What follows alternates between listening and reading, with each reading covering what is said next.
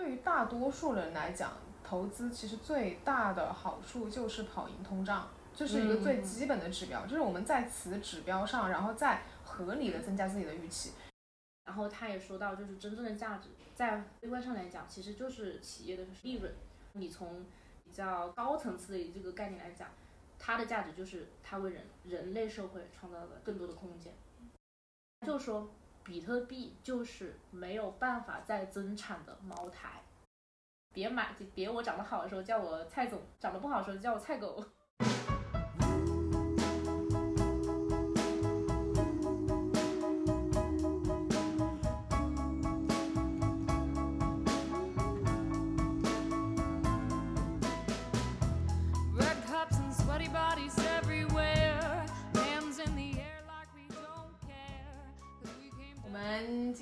欢迎一位新的朋友，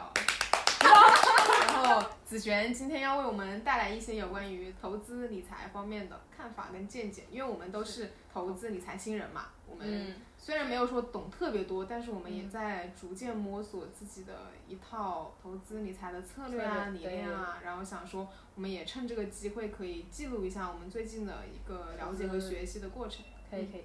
大家好，我是葛头。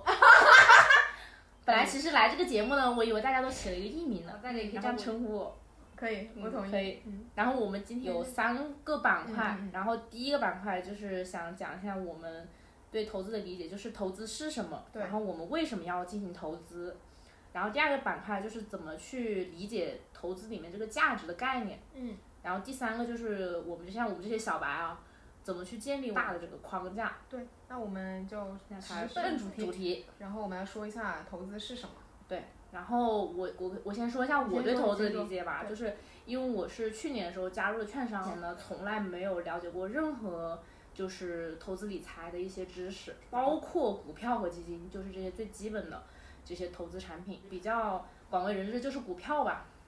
嗯，像投资呢，它相当于就是呃，把我手上。闲置的资金拿出来，对我认为是有可能创造价值的一些产品来进行这样一个投入，并且等待它有收益和回报的时候，这是我个人理解的一个非常简单的一个投资。然后在这里想跟大家说，就是投资不光是升值，它其实是一种你对未来这个价值的走向的一个判断，其实也是对市场大环境的一个判断嘛。对对对。判断行业、判断公司都是这样子。就。呃，我原先理解投资就是正收益，就是正的增长，无论对于各个行业来说。但是现在觉得，哦，原来其实你是，就是因为事业事物都有好坏嘛，它不可能永远处处在一个这个正增正增长的这样一个状态。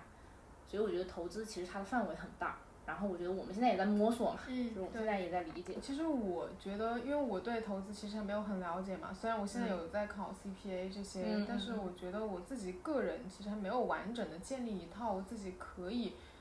一以贯之、比较持续性的一套投资理念，所以就我们不是平常也经常会交流嘛。我觉得对于大多数人来讲，投资其实最大的好处就是跑赢通胀，这是一个最基本的指标，就是我们在此指标上，然后再。合理的增加自己的预期，你不能说我一年就想翻两倍。嗯，如果你抱有这样的想法去投资，你很容易血本无归的。对因为你总是想着，就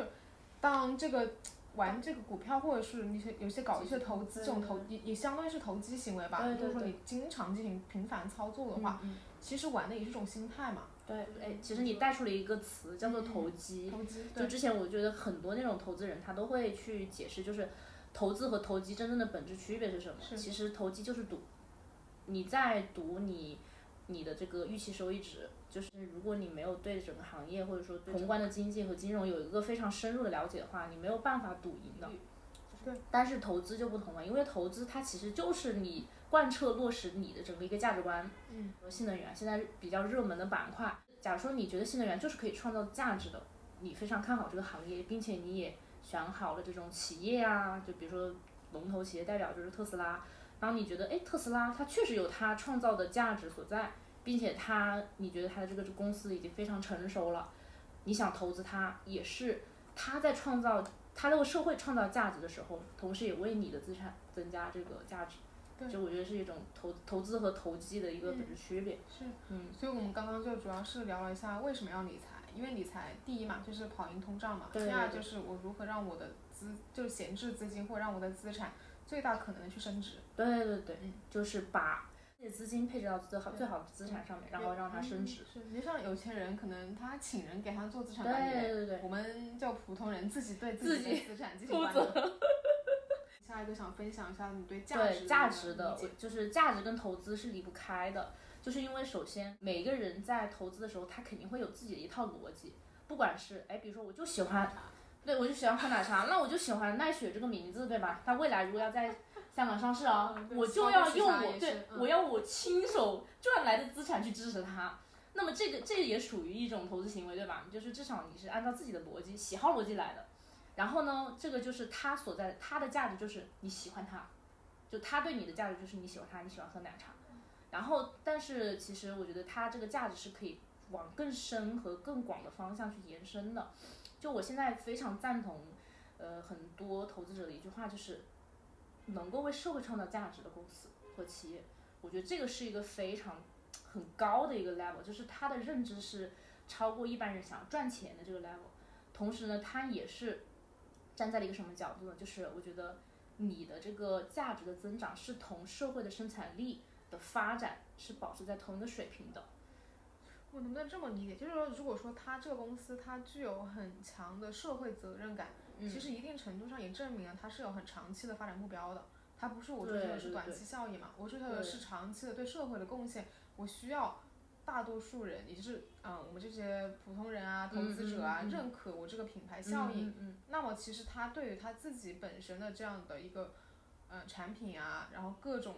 生态啊，其实它是有很强的一个把握力，以及一个相对跟其他可能没有这样的想法，没有对这个社会责任啊这个方面有担当的企业来讲，它应该会有更好的这样一个更宏观，然后我也是会这样觉得。就我之前不是看了张磊的那个价值嘛，其实他他说一句话很对，他说第一个，呃，投资就是价值，还有一个对他谈到一个这个概念就是价值是和时间挂钩的。就是价值，它，比如说我们之前说的一夜暴富不可能，对吧？是因为只有时间才可以创造出出真正的价值。就是当你真正想要去投资的时候，你一定要知道我的时间点是在什么地方，过去、现在和将来，这是三个时间点。也就是说，当你看到这个企业它处在一个什么样的阶段的时候，你要首先看它的历史，就是我看它曾经在做什么，他们现在在做什么，以及他们未来想要规划什么。就比如说像你说的。我他最终的目的，他未来的规划是希望真的能够为这个社会创造更多的价值，不管是什么方面的也好，不管是带来快乐，对吧？还是说真的去做慈善等等，他这个未来的一个框架，我觉得也是价值的一部分体现。特别是今天，就是因为今天我去广州去采访了一家这个第二大的私募，然后呢，他这个基金经理，我觉得举了一个例子，我觉得至少是让我比较大开脑洞。他就举到了抖音。就是他以抖音为例，他去谈到了价值这个东西。怎么说？他首先就是说，他说你看现在这个抖音马上就是即将要上市了吧，因为自己也要上市了嘛。所以他说为什么他的上市引起了这么大的轰动？有人喜欢他，有人不喜欢他，有人觉得他在浪费时间，有人觉得他哎很有趣。为什么会出现这么大的分歧？但是在他看来，抖音其实是创造了很大的价值。他举了一个很小的例子，他就说，他告诉我，我也想知道抖音的价值在哪里。对我当时，我当时就觉得很惊奇，我就想，呃，为什么觉得他会觉得抖音为社会创造了价值嘛？他就说，他说，比如现在你去电影院看电影，你要花三十元钱，对吧？然后你去享受一个这样一个观影的体验，但是对于很多人来说，他不需要花钱。第一个，他不需要花钱，他就可以直接用抖音来看。然后哦，对，他还他还进行了一个数据的调查，就是说，他说抖音的这个日活是将近，就是每个人平均每天要花一百个一百分钟在抖音上面。然后这样的话，其实你跟真正的线下院线来比的话，相当于每个人就相当于把院线的时间转移到了抖音身上。他说，虽然说很多人不喜欢抖音，觉得他在浪费时间，但是时间证明他确实在用时间来创造价值。就是它相当于是怎么呢？第一个就是我之前说是娱乐价值，它确实是在创造娱乐价值。尽管这个娱乐价值呢，别人对它褒贬不一。嗯。就是它所创造的这个价值，只是说，他确实用他自己的行为，就比如说短视频这种方式，各种算法，对各种算法，他至少为他的用户提供了另一种娱乐的方式，并且这种娱乐方式是免费的。他当时就是这样说的，我觉得是是有道理，确实有道理。虽然我不接受，对，但他说的有道理。就虽然我们我们是不看的那群人，就是我们不是抖音的受众，但是至少他在为他的受众带来这样一种方式，就新比较新的体验。然后再一个就是他有说到就是，呃，是哪一家公司？美的还是小米？就谈到了这这些公司，他就说那个公司。对，他说其实呃，为什么美的和小米就把格力给超越了？就是说，他首先，他就说，首先他们是从一个传统的行业脱离，就是向这种新消费的转移嘛，因为他们属于制造业。但其实制造业，你想真正转型去为这个社会，就是这个高速发展的社会创造价值的话，你是需要耗费很大的精力的。就是当你在，就是同一个时间单位内，就是比谁创造的价值量更大。小米。你可以说它不管是从设计还有使用感来说，它都很大的提升了人就是人们的这种欢愉感。对，就是你在使用它的时候，你会觉得性价比很高。然后第二第二个呢，就是说它建造了一个属于自己的生态圈，这个生态圈是可以持续运转的。嗯，就像你在你自己的家庭，你可以买小米系列的嘛，小米系列智能家居呗。它是比较大的提升了人们使用这个电器啊，还有这种各种家居的这种便利性。然后就说它的转型其实是比较成功，就是它是在通过试图通过就是创造自己的生态圈去搭建一个就是更适应这个时代发展的这样一个商业模式。我觉得他说这个我也觉得挺赞同。然后他也说到就是真正的价值，你创造价值，在这个微观上来讲，其实就是企业的这个利润。然后呢，你从这个比较高等高层次的这个概念来讲。它的价值就是它为人人类社会创造的这个更多的空间。那所以其实美的跟格力的区别在哪？美的它后来是在做一个这样的这种转型，但是格力当时在同时期它没有抓住这个机会，但是具体是什么转型它没有细讲。是不是类似于像诺基亚在？对，像诺基亚为什么被淘汰掉了？它其实也是在就是大概是在这种这种企业的转型过程中，它没有抓住这个机会，然后它就。慢慢慢慢慢慢就要到幕后了。可能因为我本身对这两个公司也没有很了解，我们也不了解。我原来以为是格力，他就专注于做空调。啊，对呀，他有个很专业的词叫做，他说这个行业壁垒其实很薄，嗯嗯嗯，是很容易被打破的。因为当你只做一个这个产品的时候，你竞品会非常多。他觉得美团的壁垒也不够厚。他说这个东西的话，你想可复制性是很高的，就是他觉得。如果未只是说现在他没有对手，但不代表他未来不会出现很强劲的对手。然后包括他说，当时我们那个记者还提，他说为什么你会觉得不会出现很强劲的对手？你看那个饿了么就没有干掉他，然后他直接说，饿了么没有干掉他，不代表你干不掉。就是他他觉得说。还是很有可能会有一个，比如第三家这样的外卖的公司，如果说能够做得很好，其实能够达到他们也是而且他说的这个好，我觉得还讲的比较具体。他说，你想外卖，无外乎就是快和便宜，对吧？他说我们对外卖需求就是可能就是快和便宜，但是这两个就相当于他创造的价值嘛，对吧？如果你提高了你的这个送外卖的速度，并且你的价格还在同类当中是处于比较一个性价比比较高的一个水平的话。他说：“那你就可以打败他。”对，因为本来这个外卖软件这个东西，它的利润就是在于我一定要量很大，对，才能赚钱。对，以量取胜。因为你的固定成本摆在那里了，你就是要雇佣那么多人，然后你有这么多的云平台的维护啊，然后这样的一个 费用是要产生的，那你必须要单多，你才能嗯，你你才能赚多。对。所然后他就提到，就说饿了么和美团，它可能唯一的区别就在于。美团可能上面合作的商家会更多，但是他说，当这个呃就是前面所创造的两个价值，它会比后者会更具有吸引人的这个力量之外呢，它其实你美团合作四百家和饿了么合作三百家其实是没有本质上的区别的，因为人他会主动的去选择更快和更便宜的这个这个商品，他觉得就是我的选择不必要有那么宽泛，所以他就会觉得就是这个美团的这个壁垒会相对而言就会。薄一点，但是他觉得阿里和腾讯的壁垒是很厚的。就是阿里系跟腾讯系这个对，阿里系和腾讯系这个概念是非常厚的，逻辑很强，所以他会觉得未来，而且他说时间线拉长来看，腾讯其实它的估值很低，所以其实腾讯在现在为止是非常好的入手阶段，他觉得腾讯未来是大有可为。他说阿里是因为，嗯，阿里和腾讯可以说是非常强劲的竞争对手，但是两个人的生态圈都是密不可破的，所以他们两个也是非常独特的这样一个生态圈。所以你想，比第一个，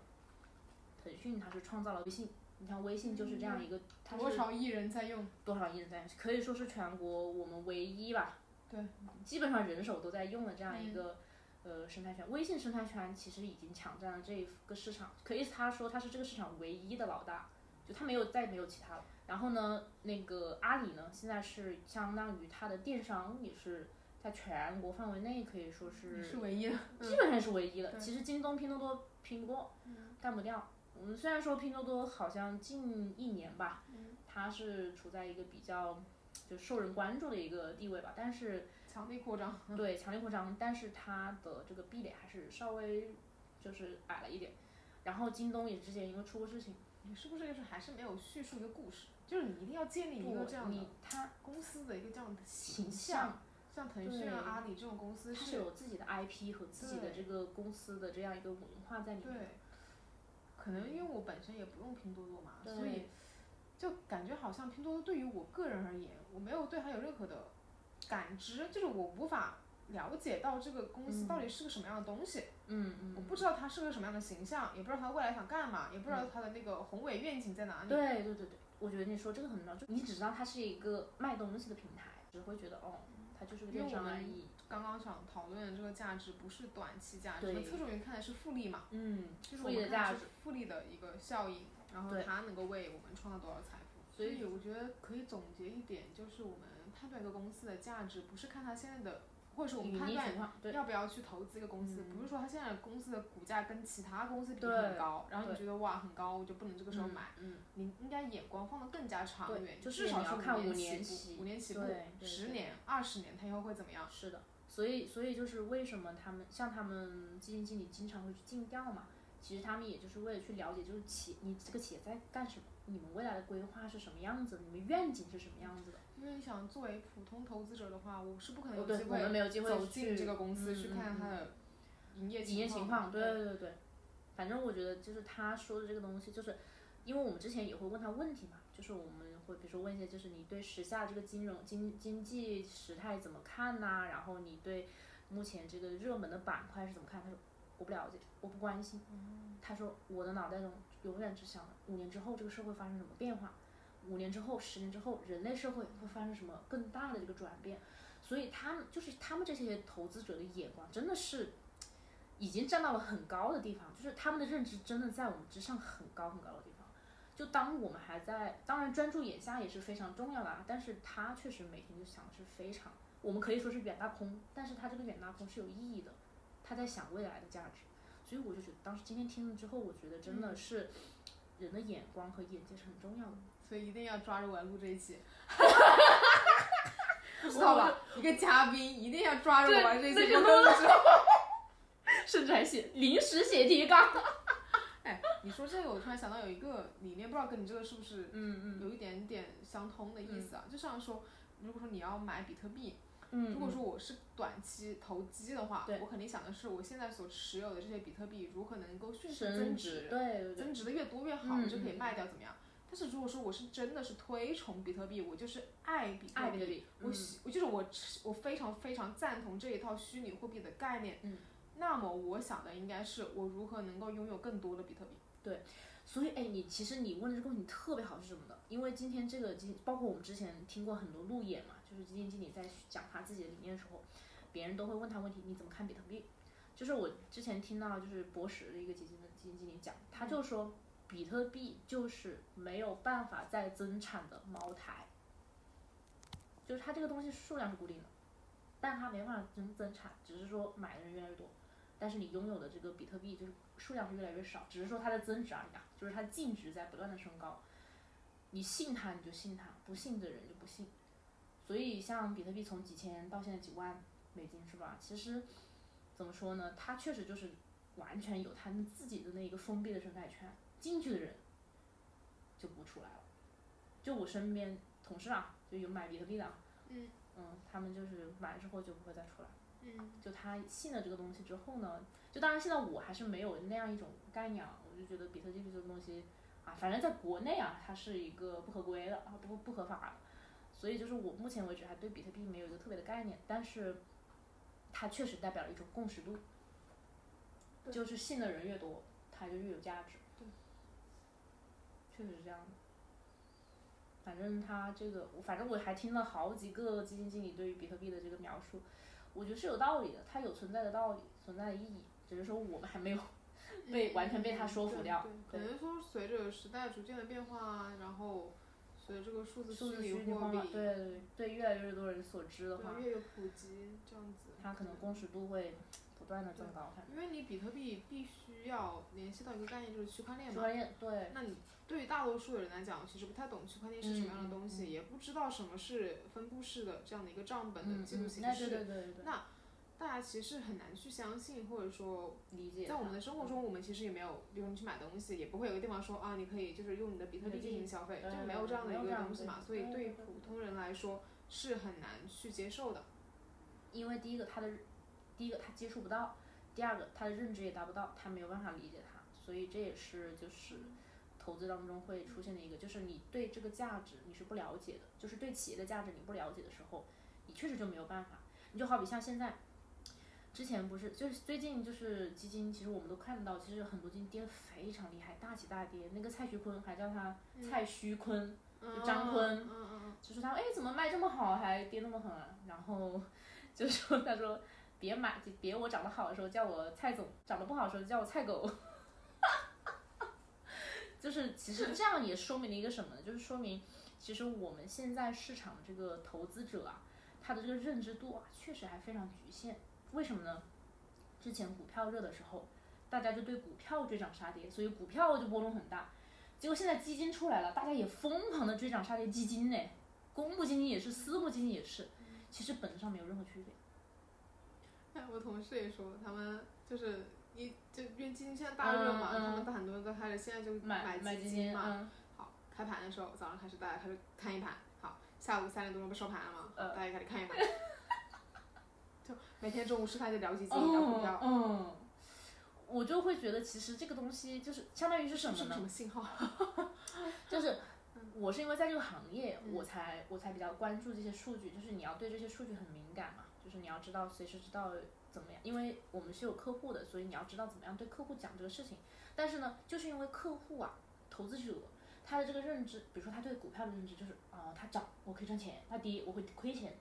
但是他并不知道，他其实就是买的是一种时间价值，他耗费的是机会成本。他这种投机行为就是，他不明白他这个自己是投机行为，他还觉得自己是投资呢，自己是股神，所以我就觉得那个时候为什么基金也跌得很惨，基金跌得惨的时候，更多人都哭了，因为大家都买了基金，但其实这个时候很多人又抛掉了，就基金也抛，就是股票抛，基金也抛，就他完完全把股票和基金混为一谈，所以我觉得就是相相当于就是说，我觉得未来至少像券商这个行业吧，我觉得投资者教育是很重要的事情。就至少我觉得是你要让投资者理解，你投资的东西它价值何在。你投资股票是你对股票的，就是对这个你代表的个股这个企业的价值的理解。你知道哦，原来我买的股票它是有升值空间的。比如说最简单的例子，茅台，茅台其实你说那一瓶酒，它就算跌回七百块钱，我也相信它是合理的。它涨到三千五，我也相信它是合理的。我觉得这就是它的价值所在。它七百块钱，我可以觉得啊，这是它酿造的时间成本，就是它酿造也需要，就是它至少在它的官方介绍上说最低成五年，本价，哎，对，五年是吧？我要酿造一瓶茅台，我要五年，对吧？因为它是调配的，对它调配的对对对它酿造一瓶要五年，哎，那我觉得它值。对，我觉得它这瓶酒的这个物质上的价值就是七百块钱，我相信它值，但它涨了三千五，情感价值、哎，情感价值，我觉得是品牌价值，对，它就是它的品牌价值。他还就是那个基金经理还说到一个，他说其实这个品牌效应就是在，呃，利用这个信息壁垒，品牌效应是信息壁垒，所以当嗯，他他说这个主要是针对医疗啊，他就是觉得如果说民营企业，呃，做了这个爱尔眼科，现在长这么好，那么未来如果公立医院也做呢？公立医院我也做这种专门的这种眼科医院，会不会比它好？他说答案是肯定的。对于医疗来说，技术是核心，所以当你要判断一个企业它是否在创造价值，首先你要看它这个企业的核心是什么。嗯，你的医你医疗核心是技术，对吧？好，那那或者说你说那种娱乐行业，如果大家比较喜欢娱乐行业的话，一个明星他是否能够最后撑到最后啊？作为一线明星，他的核心价值是什么？你也可以这样看，看到活得够不够长？对他，他能不能活那么长？你也可以这样看呢，对吧？你说一个 idol，他得品性好吧，他得漂亮嘛，这就是它的核心啊。得不沾花惹草，对呀，对，他不能，他不能有绯闻，对不对？这是，这就是很核心的东西。所以其实你可以去想，这个企业它到底核心竞争力在哪里？爱尔眼科它是名气大，牌子响，但是至于它的核核心技术怎么样呢？不不知道。所以说，如果说你真要买爱尔眼科的话，真的就是非常短期的一个短线操作。非常短线操作，因为你不知道未来什么时候，如果公立医院真的做了这种专专门的眼科医院啊，不管是技术上，假如说啊，南方医科大学就深圳的那个南呃。为什么突然说到南南方？因为我之前去的那个医院是南，就那个深圳妇幼保健 南方医科大学的附属医院啊。假如说南方医科大学做了一个什么眼科医院，然后有非常出名的医生啊，这种做这种三甲医院，然后有非常出名的技术，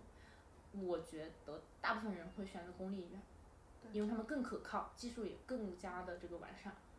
所以其实其实当你看到这个时候，你会会觉得哦，其实可能牌子也不是不一定是那么重要，牌子。它也是核心竞争力的一种，但它不是必要的，就是这个品牌的效应。嗯，啊，我们要发一个免责声明啊，我们这个虽然这个没有没有鼓励大家投资，但 对对，这个是股市有风险，投资需谨慎。对对对，就是这个是要说一下的，我们的一些看法，简单的看法。嗯。然后我觉得其实对价值的理解就是，嗯，因为对价值理解肯定也是因人而异的嘛。但是我觉得普遍的理解就是，我觉得那个投资人常说的，他是否能在未来为社会创造更多的这个价值？我觉得这个是一个普世的道理。作为虽然是普通投资者，但是我们应该把眼光放得更长远一点，更高和更长，超越一般的韭菜。对，是的，是的，是的，我觉得是这样的，就是你不能专注于当下的那一点浮动盈亏。对对。其实那一点浮动盈亏代表不了任何的是价值体现。对，嗯，是的，嗯。所以那我们就再想聊最后一个话题，就是说，那普通人就是我们应该怎么样树立自己这样的一个投资理念呢？对，我觉得这是我至少这一年来我非常有个人心得体会的吧，就是至少到一的这个阶段，但我觉得现在我还没有到一，但我至少到了一个零点七、零点八这样一个样子，我就觉得首先你要树立一个正确的价值观。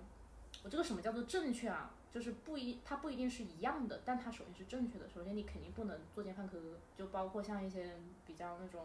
极端的、极端的一些行业，我觉得这个肯定是不会发展的很前的。就之前我记得刘哥他说他投了一家卡牌类的游戏公司，那个游戏公司是暴利啊，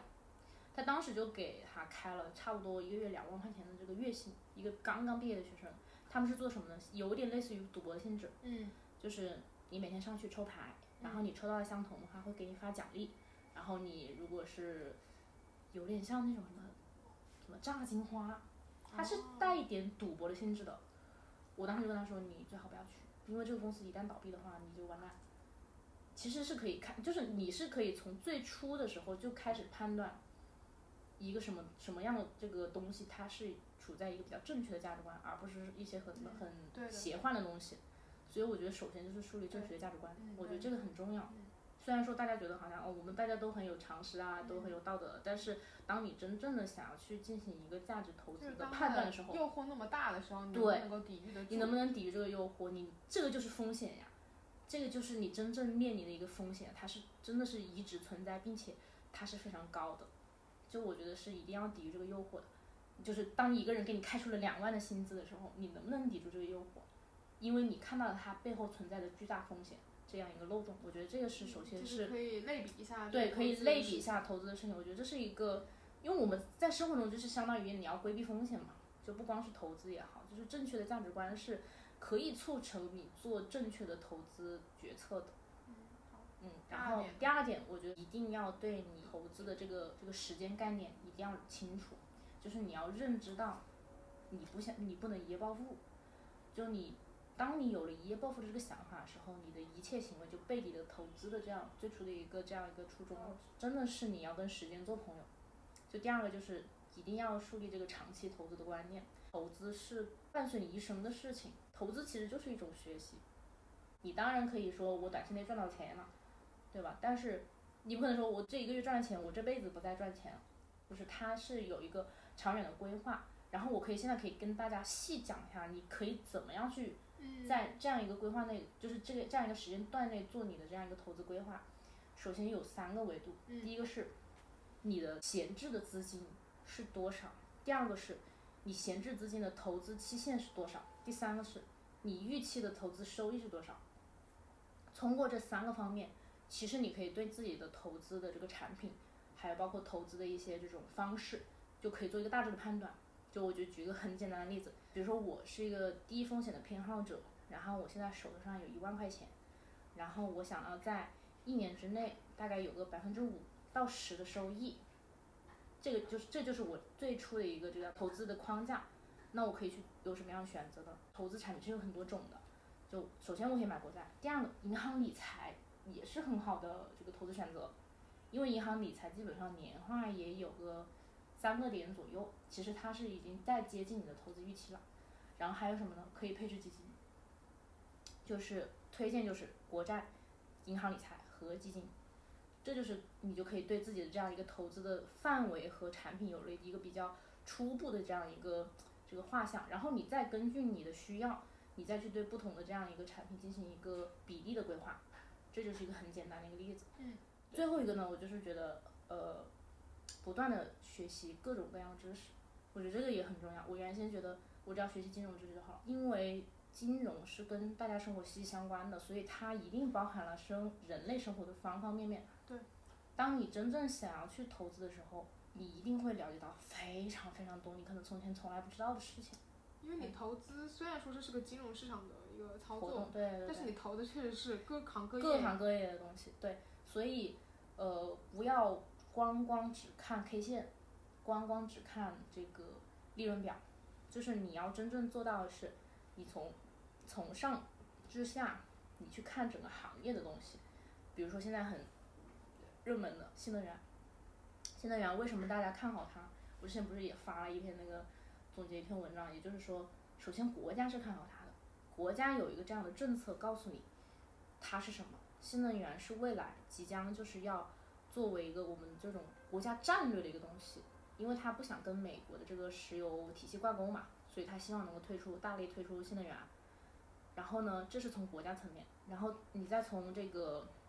个人层面，新能源也是环保的，它对这个社会是有意义的嘛，就相当于它是减少了这个社会上的大部分这种。呃，汽车尾气的污染，然后最后到了这个底层呢，底层的意义底层的就是在于新能源现在的这个发展，第一个有哪些问题没解决？第一个电池的问题，然后充电桩的问题，然后你再看的话，其实你会觉得，哦，电池、充电桩、充电桩未来都是可以解决的，那这就是个很好的行业和赛道，然后你再从这个赛道里面去找细分，找你喜欢的这个企业，首先你要去相信它，然后再一个就是交给时间，因为。你你知道不可能一个企业在短期的一个月内它就会解决什么超级大的问题，只有时间才能磨砺出真的英雄，所以时间会帮你去筛选。对，那些就是今天那个经济他也讲了一个，他说，呃，其实你看为什么腾讯呃发展了这么久啊，一零年建的，为什么到了一几一三一四年它的股价才开始慢慢涨？他说其实这个过程中就是优胜劣汰的一个过程，这个中间有很多企业都被干掉了。所以，时间它就会帮你选出最好的企业。所以就是说，我们作为投资者，不能作为一个特别懒惰的人。我们真的是，你要跟上，真的要进入投资这个行业，不是行业吧？进入投资这个范畴，你开始对你自己的资产有一些些认识，你想对它的这样一个增值啊，然后什么东西你有一个自己的把控，那么你是肯定需要去做研究，去努力去学习的。你不能说我跟风。大家买什么基金我就买什么基金，大家买什么行业我就买什么行业，哪怕你不是一个嗯，很很懂研究，很会分析的人。我觉得你也可以通过很多消息去分析的。因为我觉得，如果说大家会听这期节目，或者说想做一个好的投资人，肯定是会有这样的时间跟精力拿来去学学习的嘛。对对对那如果说你这样的一个精力跟时间成本你都不愿意付出的话，我觉得其实是很难获得很大的财富的，除非说你就是内幕消息的知情者，嗯，你你能够拿到最前沿的一个第一手资料、第一手消息。对，那么这样的话，你是肯定可以赚钱的嘛。嗯。但是我相信大多数人其实不是这样的。嗯。而且中国的市场还是在一个非常非常初期的阶段。段，对对对。那么中国的市场就是在，特别像你之前跟我讲那么多大咖，他分析的是很有前景的嘛。嗯。那么我觉得我们作为普通人，其实更应该在这个时候去学习更多的对对对知识，哪怕你看的书可能是很多年前，比如说芒格的呀、巴菲特的呀，就他们写的格雷厄姆的书，可能都对可能有些东西到现在讲已经意义不是那么大了。但它是可以帮助你对就是那个理财的逻辑跟方式，我觉得是可以去借鉴的，真的是可以去借鉴的。对每个人其实要值得去多学习，然后多理解的。嗯。所以我觉得我们以后可以进行就长期的这样的一个投资理念。我们自己，因为我们也是初期嘛，所以我们很多想法可能也不是那么没有成成熟，也许我们可能再过个半年啊，或者我们多学一些别的东西啊，我们会有沉淀一些不一样的思考。到时候我们可能也再聊一聊这个跟投资理财方面相关的事情。嗯，那那我们今天这期节目嗯就愉快了的结束好，我。们欢迎狗头啊！好，大家说再见，拜好拜，狗头拜拜拜拜。